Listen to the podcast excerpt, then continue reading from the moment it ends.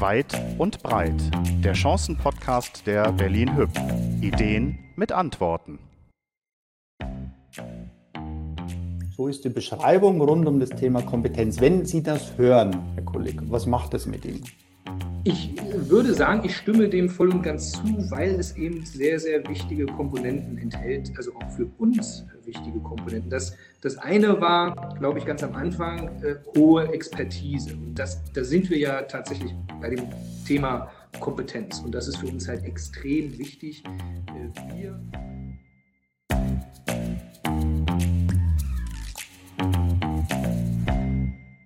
Herzlich willkommen bei Weit und Breit und einer weiteren Ausgabe der wertvollen Gespräche. Im Fokus heute unser Unternehmenswert Kompetenz. Stefan Grabmeier, Zukunftsdesigner und Vordenker in Sachen enkelfähiges Wirtschaften, hat sich mit Sascha Kullig einen weiteren klugen Kopf aus der Immobilienwirtschaft ans Mikrofon geholt. Sascha Kullig ist Mitglied der Geschäftsleitung des Verbandes Deutscher Pfandbriefbanken VDP. Unter anderem koordiniert er dort die Sustainable Finance Aktivitäten. Ich bin gespannt auf das wertvolle Gespräch. Stefan Grabmeier, das Mikro gehört Ihnen. Ja, wunderbar. Vielen Dank und auch ein herzlich willkommen von meiner Seite. König, danke für die Mikroübergabe.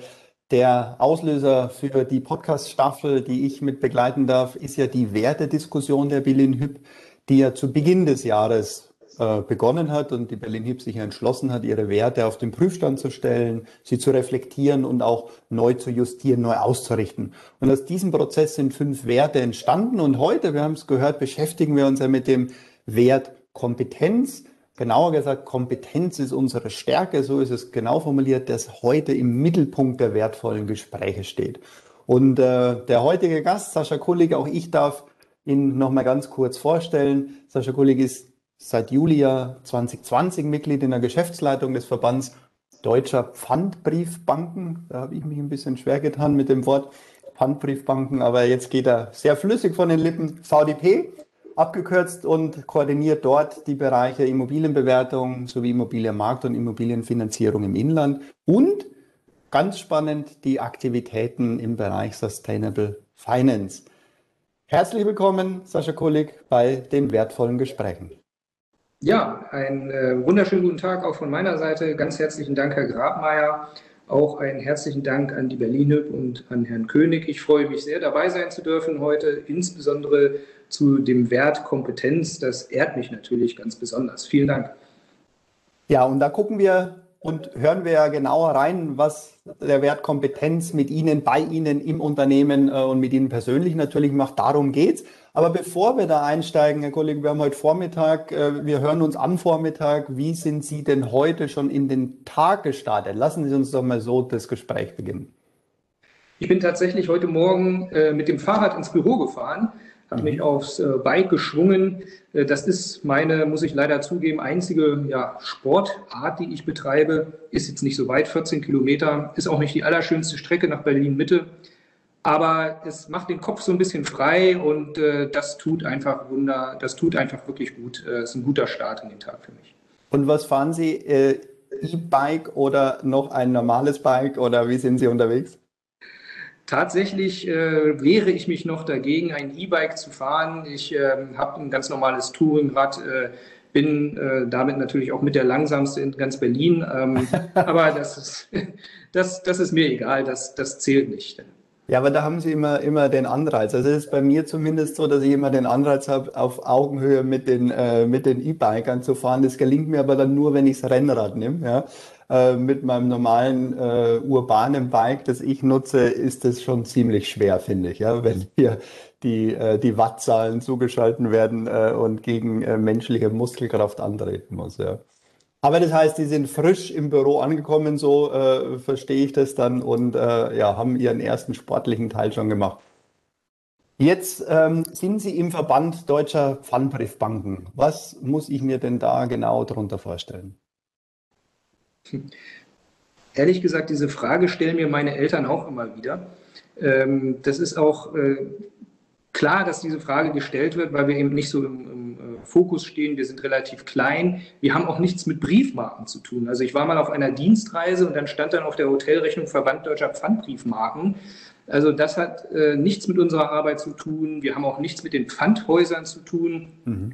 sondern wir sind ganz einfach eine Interessensvertretung von Banken und Kreditinstituten in Deutschland. Damit sind wir nicht alleine. Es gibt äh, diverse Verbände, Bankenverbände in Deutschland. Ähm, aber wir sind schon in gewisser Weise ein Exot, weil wir A sehr klein sind und weil wir B eine sehr heterogene Mitgliederstruktur haben. Also bei uns wenn, wenn Sie von äh, klein sprechen, Herr Kollege, mal ganz kurz. Ähm, ich, ich habe aber gelesen, dass Sie ja schon zu den äh, einflussreichsten äh, Bankenverbänden jetzt mit meinen Worten mal gesprochen. Was heißt klein oder groß dann im Verbandswesen? In unserer Arbeit sind wir natürlich ganz groß, aber äh, mit der Mitarbeiterzahl äh, sind wir dann doch sehr klein. Man kann vielleicht auch sagen effizient.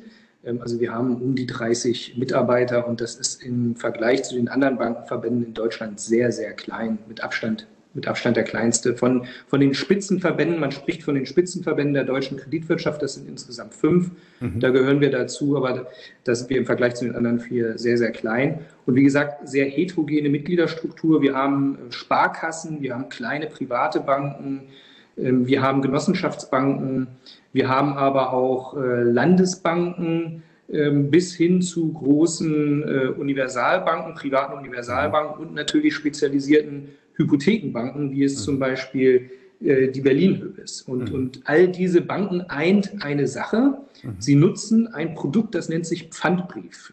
Pfandbrief ist eine Bankschuldverschreibung. Damit besorgen sich diese Kreditinstitute Geld am Kapitalmarkt Ne? Denn wenn die Ihnen einen Kredit geben, die können kein Geld drucken, die müssen sich das auch irgendwoher besorgen. Mhm. Ähm, das machen sie oft über Einlagen oder eben aber auch über äh, Bankschuldverschreibungen. Und äh, der Pfandbrief ist eine ganz besondere Bankschuldverschreibung, weil es ein besichertes Produkt ist. Mhm. Womit ist es besichert? Es ist besichert mit Immobilienfinanzierungen oder eben mit Krediten an die öffentlichen Hand. Und das umschreibt sehr gut unseren, unseren Schwerpunkt. Äh, wir sind sehr aktiv in der Immobilienfinanzierung, also alle Fragen rund um die Immobilienfinanzierung, Staatsfinanzierung und im Kapitalmarkt, äh, hatte ich eben auch gesagt. Ähm, wir sind also mehr oder weniger eine produktorientierte Interessensvertretung und wenn ich das noch erwähnen darf, mhm. dieses Produkt, den Pfandbrief, den gibt es seit 1769. Mhm. Äh, wir hatten also äh, vor zwei Jahren 250-jähriges Jubiläum. Mhm. Ähm, das zeigt also, Tradition spielt bei uns eine wichtige Rolle. Und was die meisten Leute nicht wissen, fast jeder ist in dieses Produkt investiert. Ähm, Inwiefern? Denn, ja, ja äh, das weiß eigentlich keiner. Zu den großen Investoren in dieses Produkt Pfandbrief gehören Lebensversicherungen, äh, betriebliche Altersvorsorge, Zusatzpensionskassen. Äh, all diese institutionellen Investoren kaufen Pfandbriefe mhm. und damit, äh, wenn sie eine Lebensversicherung haben, wenn sie eine zusätzliche betriebliche Altersvorsorge haben, sind sie quasi indirekt in dieses mhm. Produkt investiert wenngleich ich zugeben muss, durch die Niedrigzinsphase mhm. und die Politik der EZB sind ja die Zinsen und Renditen so niedrig, ist es zunehmend schwierig ähm, mhm. oder, oder unattraktiv für, also für Privatleute ohnehin. Sie könnten, wenn sie wollten, könnten sie einen Pfandbrief kaufen, mhm. Sie kriegen eben keine Zinsen darauf. Ne? Mhm. Das okay. macht die Sache nicht einfacher momentan. Also das heißt, wir beide haben eigentlich schon jahrelang miteinander zu tun, ohne dass zumindest ich davon wusste, dass wir miteinander zu tun haben. Äh, das habe ich jetzt gerade gelernt. Äh, ja, also äh, es klingt ja sehr verwoben, sehr vernetzt, sehr verflochten, sehr komplex, ja teilweise sozusagen die Strukturen, ähm, die Sie dort haben. Ähm, und auch die Langjährigkeit, 250 Jahre, das war ja Adam Smith, wenn ich da richtig zurückrechne, ja, so ähm, also auch wegweisende oder Wegweiser für das ganze Thema Wirtschaft und ähm, sicherlich auch Finanzierung. Also sehr spannend. Vielen Dank für den Einblick. Ähm, ich glaube, so kann ich es dann äh, auch erklären, wenn mich jemand fragt. Ähm, und äh, Sie haben mir auch äh, sozusagen die Ehre gerettet, weil ich bin wirklich auch bei Pfandbriefmarken in meinem in der Vorbereitung irgendwo mal gelandet, wo ich mir gedacht habe, pass bloß auf in dem Gespräch, dass du nicht von Briefmarken, sondern von Pfandbriefen äh, sprichst. Aber ich glaube, wir haben, wir haben, wir haben leider noch keine eigene Briefmarke. Äh, das war tatsächlich mal eine Überlegung zum 250-jährigen Jubiläum, aber ja. das hat nicht geklappt. Okay, aber vielleicht so ein kleiner Merchandising-Artikel äh, als eine Idee, glaube ich, kommt vielleicht ganz gut. Jetzt ähm, sind Sie ja unter anderem neben äh, vielen äh, Themen ja für, das Bereich, für den Bereich Sustainable Finance verantwortlich. Was heißt das denn jetzt konkret? Also Sustainable Finance ist ja eigentlich nichts anderes als Nachhaltigkeit, nachhaltige Finanzierung, ähm, eben nur auf Englisch. Und, und Nachhaltigkeit spielt äh, für uns schon immer eine Rolle, weil der Pfandbrief ist per se ein extrem nachhaltiges Produkt, weil es eben ein Produkt ist, was auf Stabilität setzt, ja, was eben nicht auf Zyklen setzt. Äh, das geht bei der Bewertung schon los, wenn Sie Immobilien bewerten.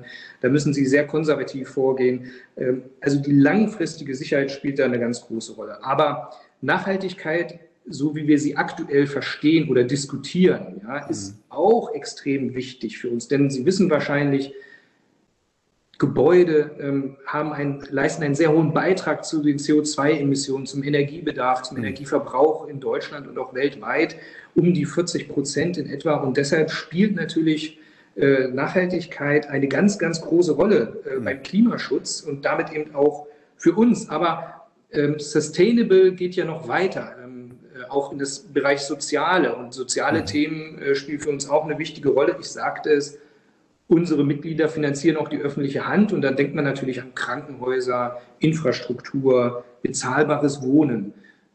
Was manchmal auch im Widerspruch steht zu, zu ähm, Klimazielen. Ja, das ist ein mhm. ganz wichtiges Thema, wie man diesen Widerspruch eigentlich auflösen kann. Ähm, Unsere Mitgliedsinstitute, die Pfandbriefbanken, sind schon sehr, sehr lange in diesen Segmenten aktiv. Viele vergeben schon seit vielen Jahren grüne Darlehen, wie die Berlin-Hüb zum Beispiel, mit, mit äh, Preisnachlässen, wenn bestimmte mhm. äh, Anforderungen an, an die Energieeffizienz erfüllt werden. Sie emittieren grüne Pfandbriefe. Ähm, aber mittlerweile sind eigentlich sämtliche Bereiche in den Banken vom Thema Sustainable Finance erfasst und damit auch mhm. eigentlich fast jeder Kollege und jede Kollegin bei uns hat mit dem Thema zu tun. Mhm. Ähm, äh, regulatorische Aktivitäten an jeder Ecke, also da ist wahnsinnig viel im Flow. Regulatorik, geben Sie uns ganz, ist das, also wir hatten im letzten Podcast zum Beispiel beim Nicolas Samios war Gast über das Thema ESG und die EU-Taxonomie ja auch gesprochen. Ähm, wie sind da die Zusammenhänge? Ich vermute mal, dass das ja auch mit in der Regulatorik ein Auslöser für Ihre Produkte ja, Pfandbriefe sind. Ja. Also ein ganz, ganz wichtiges Thema, diese Taxonomie.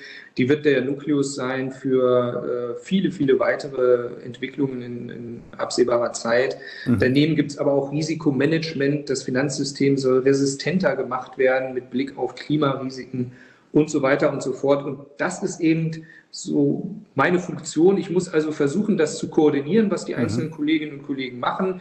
Ich muss auch filtern, weil es sind so viele Themen. Mhm. Wir sind eine kleine Mannschaft. Da müssen wir uns wirklich sehr stark fokussieren. Und das ist so ein bisschen meine Aufgabe. Also ich mhm. bin mhm. bei weitem nicht Experte in diesen ganzen Themen, sondern ich versuche so ein bisschen mhm. Überblick zu haben. Ähm, und ja, das mache ich halt. Also eine äh, hehre Aufgabe, ähm, die auch viel mit Ihren Kompetenzen zu tun hat, das äh, zu schaffen, weil wenn man so ein bisschen eintaucht in das Thema ESG, EU-Taxonomie und dann Ihre Produktwelten, dann ist das alles andere als leicht verständlich, glaube ich. Also da braucht es einen guten Überblick, ähm, wenn ich das richtig verstehe. Jetzt haben Sie so fast unterschlagen, ähm, aber Sie haben es erwähnt, dass Sie ja äh, über grüne Pfandbriefe äh, äh, ja auch sprechen und das Berlin Hüb ja auch einen grünen Pfandbrief hat. Wenn ich das richtig recherchiert habe, war die Berlin Hüb ja gemeinsam mit Ihnen die ersten, die erste Bank, die einen grünen Pfandbrief herausgegeben hat. Also sozusagen Novum 2015. Ist das richtig? Ähm, Jein, also ganz klares Jein. Äh, das wäre ein bisschen zu viel der Ehre für uns. Tatsächlich ist es so, ähm, im Jahre 2014 hat eine Pfandbriefbank einen sogenannten ESG-Pfandbrief begeben. Also die hatten so den Fokus auf Environmental, Social und Governance. Und 2015 hat dann die Berlin Hüb äh, den grünen Pfandbrief kann man sagen, erfunden. Ne? Sie hat mhm. den Begriff geprägt, sie hat mhm. Anforderungen entwickelt, die sie sich gestellt hat, die sie sich gesetzt hat, ähm, wo sie sich verpflichtet hat, diese einzuhalten. Also sie ist die Berlin-Hüb, das muss man fairerweise sagen, äh, sie ist äh, die Erfinderin äh, der Marke und hat dann 2019 ähm, diese Markenrechte, die sie auch seinerzeit sich hat sichern lassen, eben mhm. auf uns übertragen. Und gemeinsam mit anderen Banken haben wir dann Mindeststandards entwickelt, mhm. ähm, mit dem Ziel, auch anderen Pfandbriefbanken zu ermöglichen, dieses Produkt äh, zu nutzen ja, und mhm. einen gemeinsamen Auftritt der Pfandbriefbanken mhm. zu erreichen. Sehr gut. Also ist ja auch ein, ein schöner Wert, ähm, das zu teilen, ja, ähm, aus, aus eigentlich einer Innovatorenrolle heraus, aber ähm, die, die Expertise und das, was geschaffen wurde, auf mehrere äh, Köpfe, Institute, Institutionen letztendlich zu teilen. Ja. Spannend. Absolut. Ja, ähm, also vielen Dank auch dafür, so ein bisschen Einblick in Ihre Welt auch äh, zu bekommen. Und äh, ich glaube, es ist ja nicht ganz so einfach für Außenstehende, die jetzt äh, so nicht äh, die Chance haben, damit eintauchen zu können. Jetzt haben wir heute ja den Wert Kompetenz mir uns mal herausgezogen. Also Kompetenz ist unsere Stärke. Und ich würde kurz auf diesen Wert mal eingehen und ihn so ein bisschen ähm, ausführen, wie ihn die Berlin auch beschreibt.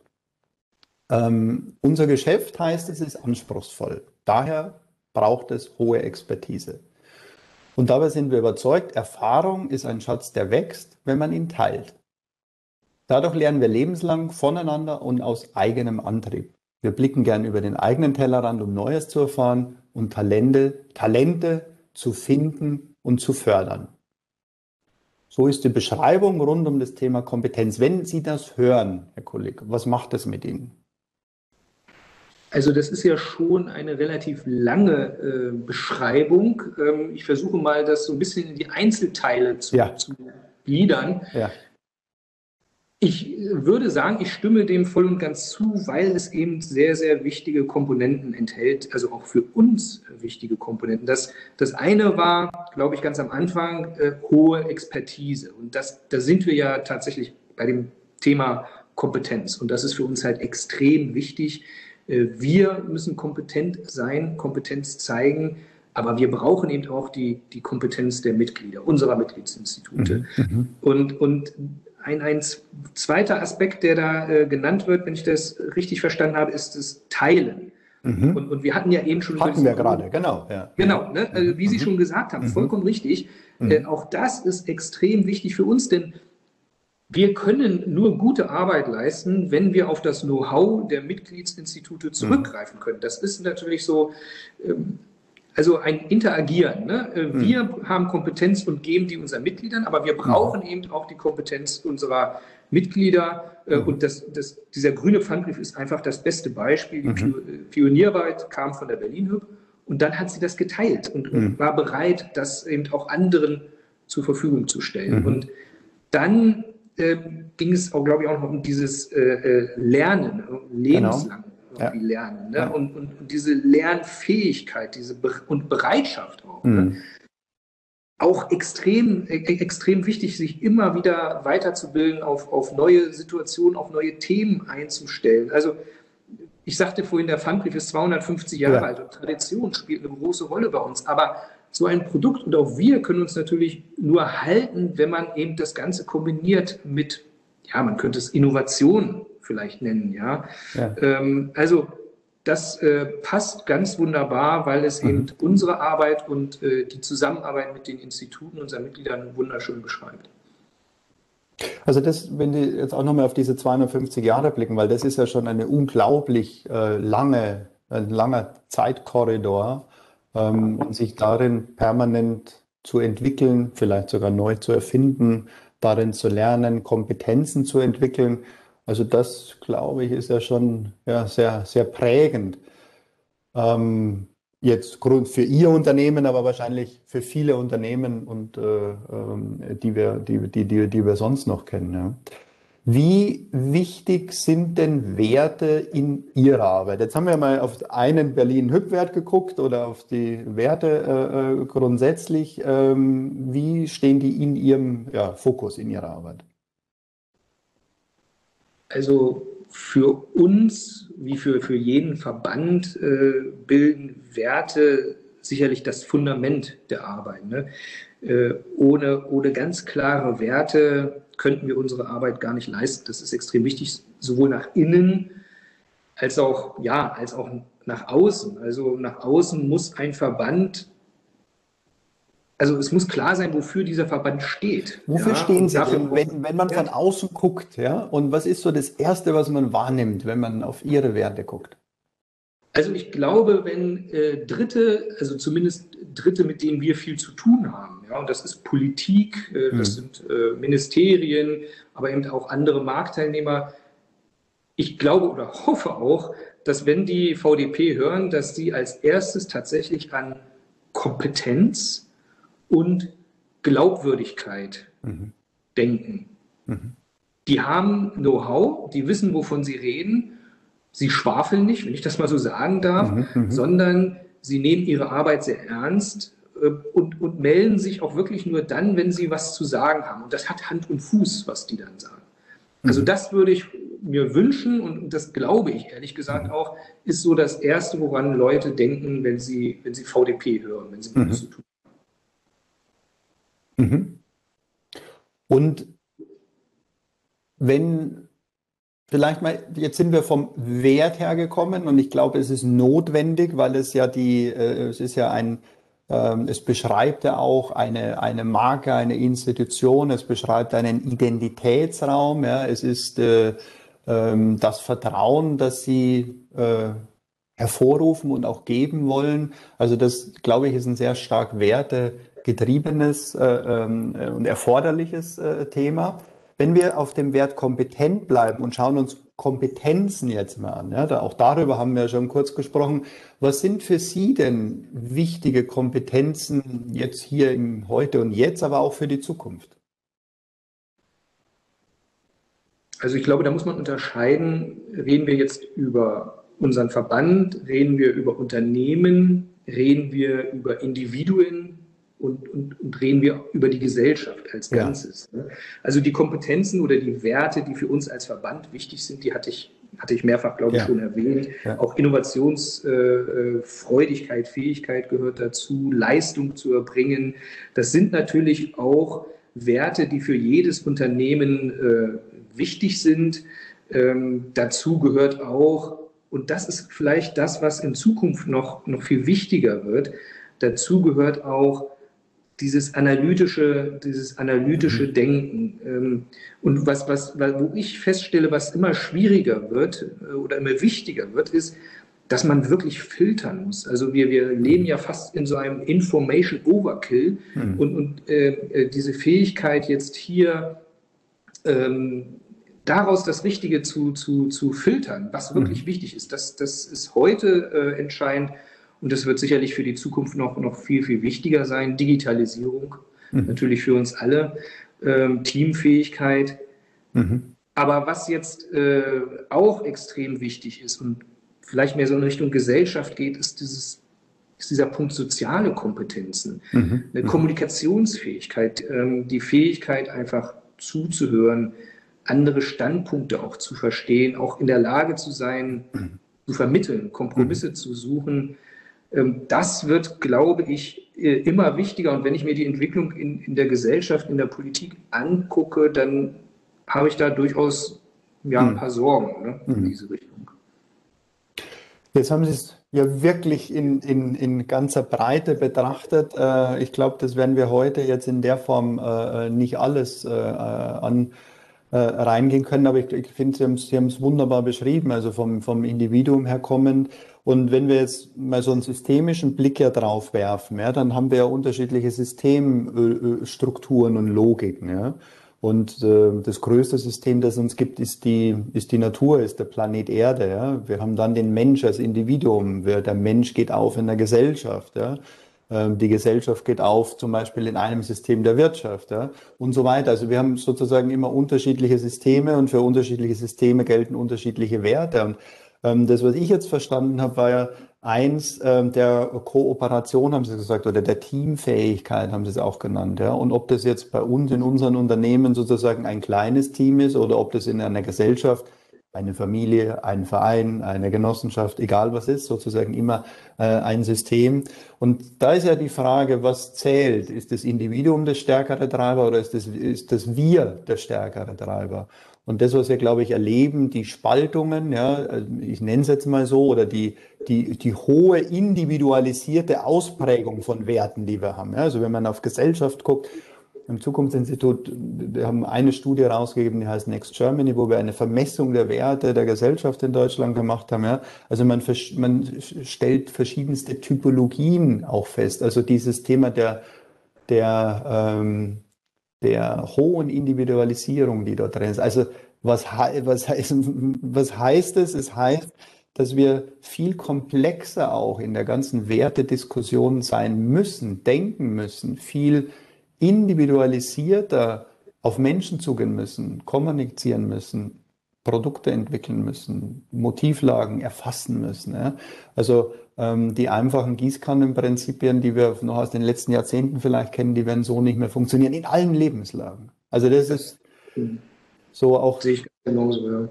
Also man, man ich finde es ja super, dass eben äh, die Individualität äh, immer stärker in den Vordergrund rückt, äh, dass es auch gefördert wird. Das ist ja auch ganz mhm. wichtig für die Weiterentwicklung, auch, ein, auch für die ökonomische äh, Weiterentwicklung. Man muss eben halt nur aufpassen, und das gilt sowohl für Unternehmen als auch eben für eine Gesellschaft, ähm, dass man das Beste daraus zieht und es mhm. eben schafft, die Stärken der Individuen äh, so zu nutzen, dass es eben einen positiven Effekt hat. Und das ist durchaus eine schwierige ähm, Herausforderung, denn mhm.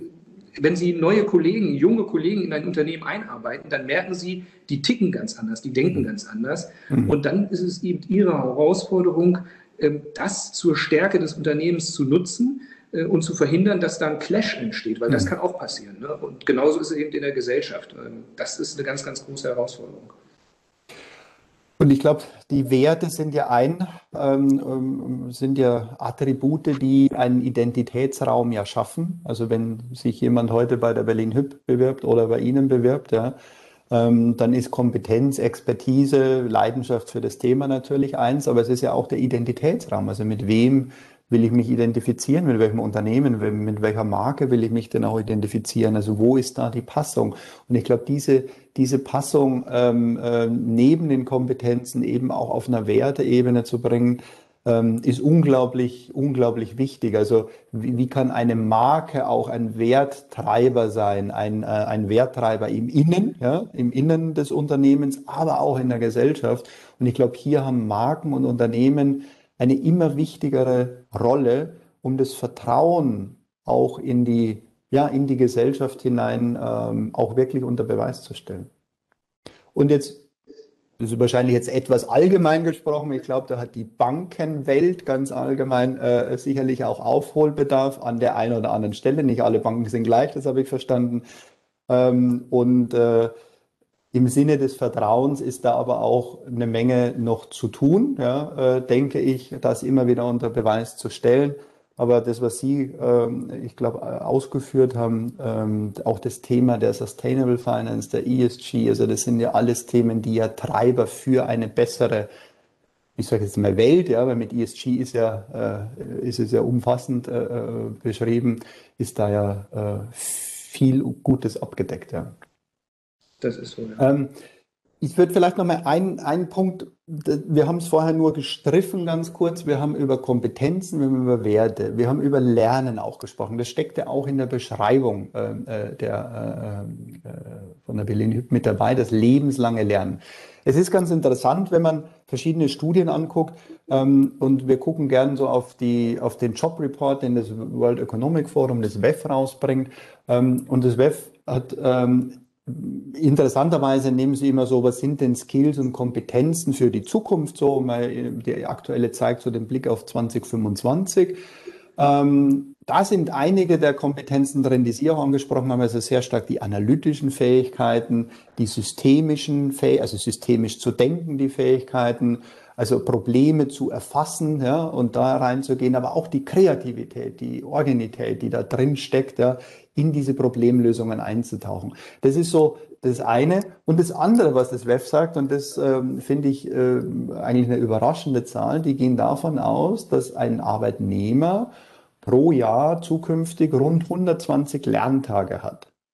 Ist erstmal eine Zahl, die erschlägt, also das sind nicht acht Stunden am Tag natürlich gemeint, aber ähm, damit gemeint ist es ein hoher Aufwand in die Entwicklung individueller Kompetenzen. Wie sehen Sie Lernen und Kompetenzen im Kontext? Also erstmal zu dieser Zahl, das ist also wirklich beeindruckend und weil, gerade weil jetzt in der heutigen Zeit die Schlagzahl immer, immer höher wird, fragt man sich natürlich, wie, wie kann man nebenbei überhaupt noch lernen? Aber in der Tat, das ist, äh, das ist natürlich extrem wichtig. Also Lernbereitschaft und Fähigkeit ist, ist ja vielleicht auch ein Wert an sich. Aber natürlich ist Lernen erstmal die Grundvoraussetzung, ne, um Kompetenz mhm. überhaupt zu entwickeln. Das, das ist die Basis. Äh, ohne dem geht es nicht. Und also ein Ausdruck von Lernen ist ja dann häufig Qualifikation. Ne? Also Sie haben gelernt und dann machen Sie Abi, dann studieren Sie, dann machen Sie Ihr Examen und das ist dann, ja, das ist also dieser objektive Teil von mhm. Kompetenz. Ne? Mhm. Aber Lernen und ist, ist, ist, nicht alles. Also Sie müssen auch das, was Sie gelernt haben, anwenden können. Mhm. Ne? Das ist mhm. eben das Entscheidende. Und das müssen Sie über einen langen Zeitraum unter Beweis stellen können. Ne? Mhm. Und das Ganze hat sicherlich auch immer eine subjektive Komponente. Bei mhm. Lernen vielleicht weniger, aber bei Kompetenz äh, dann, dann schon eher. Ne? Und es dauert sicherlich immer lange, Kompetenz aufzubauen. Es ist andererseits aber auch ein flüchtiges Gut. Sie können auch schnell wieder verlieren, ja? durch Reputationsschäden. Sie machen irgendeinen Fehler oder sowas oder ja. Sie verlieren eben den Anschluss. Ja. Ne? Und äh, deshalb auch deshalb hängen ja. Lernen und, und Kompetenz eng zusammen. Sie brauchen es, um Kompetenz zu erwerben und sie brauchen es, um sie zu behalten. Spannend, ein flüchtiges Gut. Das, äh, äh das nehme ich mir mit. Das ist äh, ja, weil wenn ich wenn ich es nicht, also der Kontext ist wichtig. Es ist richtig. Dieses On-Demand sagt man ja so schön. Also die die höchste Lernfähigkeit und die Produktivität haben wir immer in dem Moment, wo ich es brauche. Ja? Ich weiß nicht, wenn Sie an Ihr Studium oder Schule zurückerinnern. Ich war ein Lerner. Ich wusste immer, wenn ein Test ansteht, dann bin ich produktiv. So bin ich auch heute immer noch. Immer kurz vorher ist die, ist meine Energie am höchsten und am dichtesten. Es gibt unterschiedliche Lerntypen natürlich. ja. Aber äh, wenn man die 120 Tage jetzt mal nimmt, dann sind die auch wirklich on demand gemeint. Also wo brauche ich heute ein Wissen, eine Expertise, ja, ähm, um ein Problem lösen zu können. Und es geht immer um dieses Thema der Problemlösung, also lernen, lernen nicht auf Halde oder das Bulimie-Lernen, was ich zumindest bei meinen Kindern in der Schule immer noch beobachte. Das ist wirklich, ich finde es schrecklich, ja. Ähm, sondern ich habe ein Problem, ich habe eine Herausforderung, was brauche ich für ein Wissen dazu äh, oder für Expertisen, die ich hinzuziehen muss und wie kann ich dieses Problem lösen. Ich glaube, das ist ein didaktisch ganz anderes Konzept, als wir es vielleicht noch von unseren klassischen Bildungswegen her kennen. Ja. Ja. Gut. Herr Kollege, ich schaue so äh, nebenbei natürlich immer auf die Uhr, ist ja auch meine Rolle, die ich hier habe. Und ich würde gerne so in die Schlussrunde mit Ihnen, mit Ihnen gehen. Und zum Schluss, ähm, vielleicht haben Sie es auch bei den äh, Vorgänger-Podcasts schon gehört, habe ich hier immer nochmal drei Satz- bzw. Wortsatzergänzungen äh, mitgebracht. Ähm, und ich würde einfach starten, ich lege los und Sie ergänzen den Satz jeweils. Alles Der erste klar. Satz ist, die wichtigsten Werte in meinem Leben sind. Toleranz und Respekt, extrem wichtig. Ähm, Lern- und Leistungsbereitschaft hatten wir gerade schon gesagt, wenn man das als eigenen Wert mhm. zeichnen kann. Ja, und dann etwas, wofür mir eigentlich das richtige Wort fehlt. Solidarität jetzt aber nicht im politischen Sinne, im mhm. religiösen Fachjargon vielleicht Nächstenliebe, aber das ist dann auch zu pathetisch. Das heißt, irgendwie nicht als Egoist durch die Welt laufen. Ich weiß nicht, Herr Grabmeier, ob Sie das in einen Wert fassen können, aber vielleicht kommt ja rüber, was ich meine. Ja. Ich glaube, die Solidarität, solidarisch, glaube ich, trifft es ganz gut. Ähm, ich habe mir auch von der Berlin Hüb ein Wort äh, gelernt, äh, nämlich Gemeinsinn. Das hört Man sich spricht vom Gemeinwohl und ähm, das ist ein äh, Wort, das ich vor vielen, vor einigen Jahren mal mitgenommen habe, den Gemeinsinn. Also der hängt für mich so im Solidarischen zusammen. Das ist vielleicht nochmal ein Angebot für, ein, für, ein, für eine Ergänzung dazu. Super, spannend, vielen Dank. Ich starte mit dem nächsten Satz. Äh, ich lege wieder los, Sie ergänzen. Meine Kinder sollen irgendwann mal über mich sagen dass äh, Papa doch einiges richtig und nicht allzu viel falsch gemacht hat und vielleicht, dass Papa uns gut auf das Leben vorbereitet hat und dabei den Spaß aber auch nicht vergessen hat. Denn Spaß ist ganz wichtig im Leben. glaube ich auch. Und das macht viel mehr Freude. Es ist äh, vielleicht, äh, ich ergänze einmal ganz kurz, ich, ähm, ich äh, habe die Ehre, seit vielen Jahren mit dem Professor Mohammed Yunus zu arbeiten, Friedensnobelpreisträger, Microfinance für, für, für die Mikrokredite, kennen ihn bestimmt. Und es gibt ja äh, bestimmte Prinzipien im Social Business, also wie man Business äh, eben nochmal unter anderen Aspekten denkt. Und die siebte, das siebte Prinzip ist, do it with joy. Also mach all was, das, was du tust, mit Freude. Und das ist ein ganz wichtiger, äh, für mich auch immer wichtiger, eine kleine Gänsehaut, wenn ich darüber nachdenke. Also von daher, äh, ja, schön. Und der letzte Satz, ähm, Herr Kolleg, die Wirtschaft enkelfähig zu gestalten heißt. Für mich heißt das, eine, eine nachhaltige Wirtschaft aufzubauen, die keinen Raubbau betreibt, das heißt, die ökologisch wirtschaftet, aber eben auch durchaus ökonomisch orientiert ist, um, um eben auch den Wohlstand, so gut es eben geht, zu sichern. Nicht vergessen ein gewisses Maß an Solidarität oder wie Sie es genannt haben, Gemeinsinn, das passt es, soziale Ungleichheiten nicht ausufern lassen, denn da steckt mhm. enormer Sprengstoff, äh, der gerade durch den Klimawandel jetzt auch noch verstärkt wird. Äh, wir sehen das an den Feuern äh, im Mittelmeerraum, an den Überschwemmungen, die wir jetzt erleben, die Dürren. Das wird alles noch viel schlimmer werden. Mhm. Da müssen wir zusammenstehen. Und das Ganze im Idealfall eingebettet in einer ja, globalen, aber auch äh, ja, friedlichen Welt. Das hört sich jetzt vielleicht etwas pastoral an, aber so, ja, so ist das. So sehe ich das. Ich glaube gar nicht, weil auch Friede ist wahrscheinlich, also wenn es einen wichtigen Wert gibt, aber er zählt sicherlich zu den aller, aller, aller wichtigsten Werten. Friede, wir alle sind in einer Generation aufgewachsen, in einer Friedensgeneration und ich glaube, es gilt alles zu tun, das zu erhalten und ähm, das, was Sie angesprochen haben, äh, der Klimawandel kann im negativen Sinne dazu beitragen, dass es nicht mehr so ist. Ja. Wir können es aber im positiven Sinne gestalten, dass wir weiter in einer hoffentlich guten Balance leben. Ja, also, werden halt so viele Dinge als selbstverständlich äh, mhm. angenommen momentan ähm, und das äh, ist eben nicht der Fall. Und da müssen wir halt immer aufpassen. Wunderbar, Herr Kollege, dann sage ich vielen Dank. Ich glaube, das waren äh, gute Schlussworte für heute.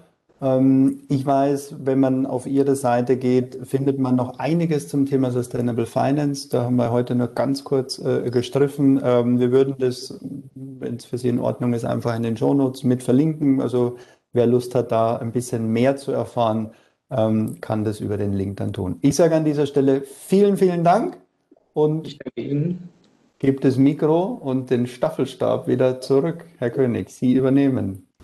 Ja, ich übernehme gerne wieder Mikrofon und Staffelstab. Lieber Sascha Kullig, lieber Stefan Grabmeier, vielen Dank für dieses sehr persönliche, wertvolle Gespräch. Es hat wieder sehr viel Spaß gemacht, Ihnen im Austausch zuzuhören.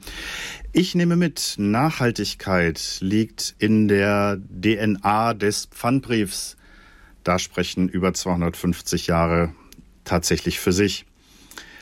Und Kompetenz soll und muss geteilt werden, um gemeinsam die Herausforderungen der Zukunft im Team zu meistern. Und was ich mitnehme, lebenslanges Lernen gehört zum Leben einfach dazu, sei es durch Spezialisierung oder aber auch einfach durch gutes Zuhören. Das war eine weitere Ausgabe der wertvollen Gespräche. Ich bedanke mich bei allen, die uns heute wieder zugehört haben. Mein Name ist Knut König und ich freue mich auf das nächste wertvolle Gespräch. Das war Weit und Breit, der Chancenpodcast der Berlin Hüb.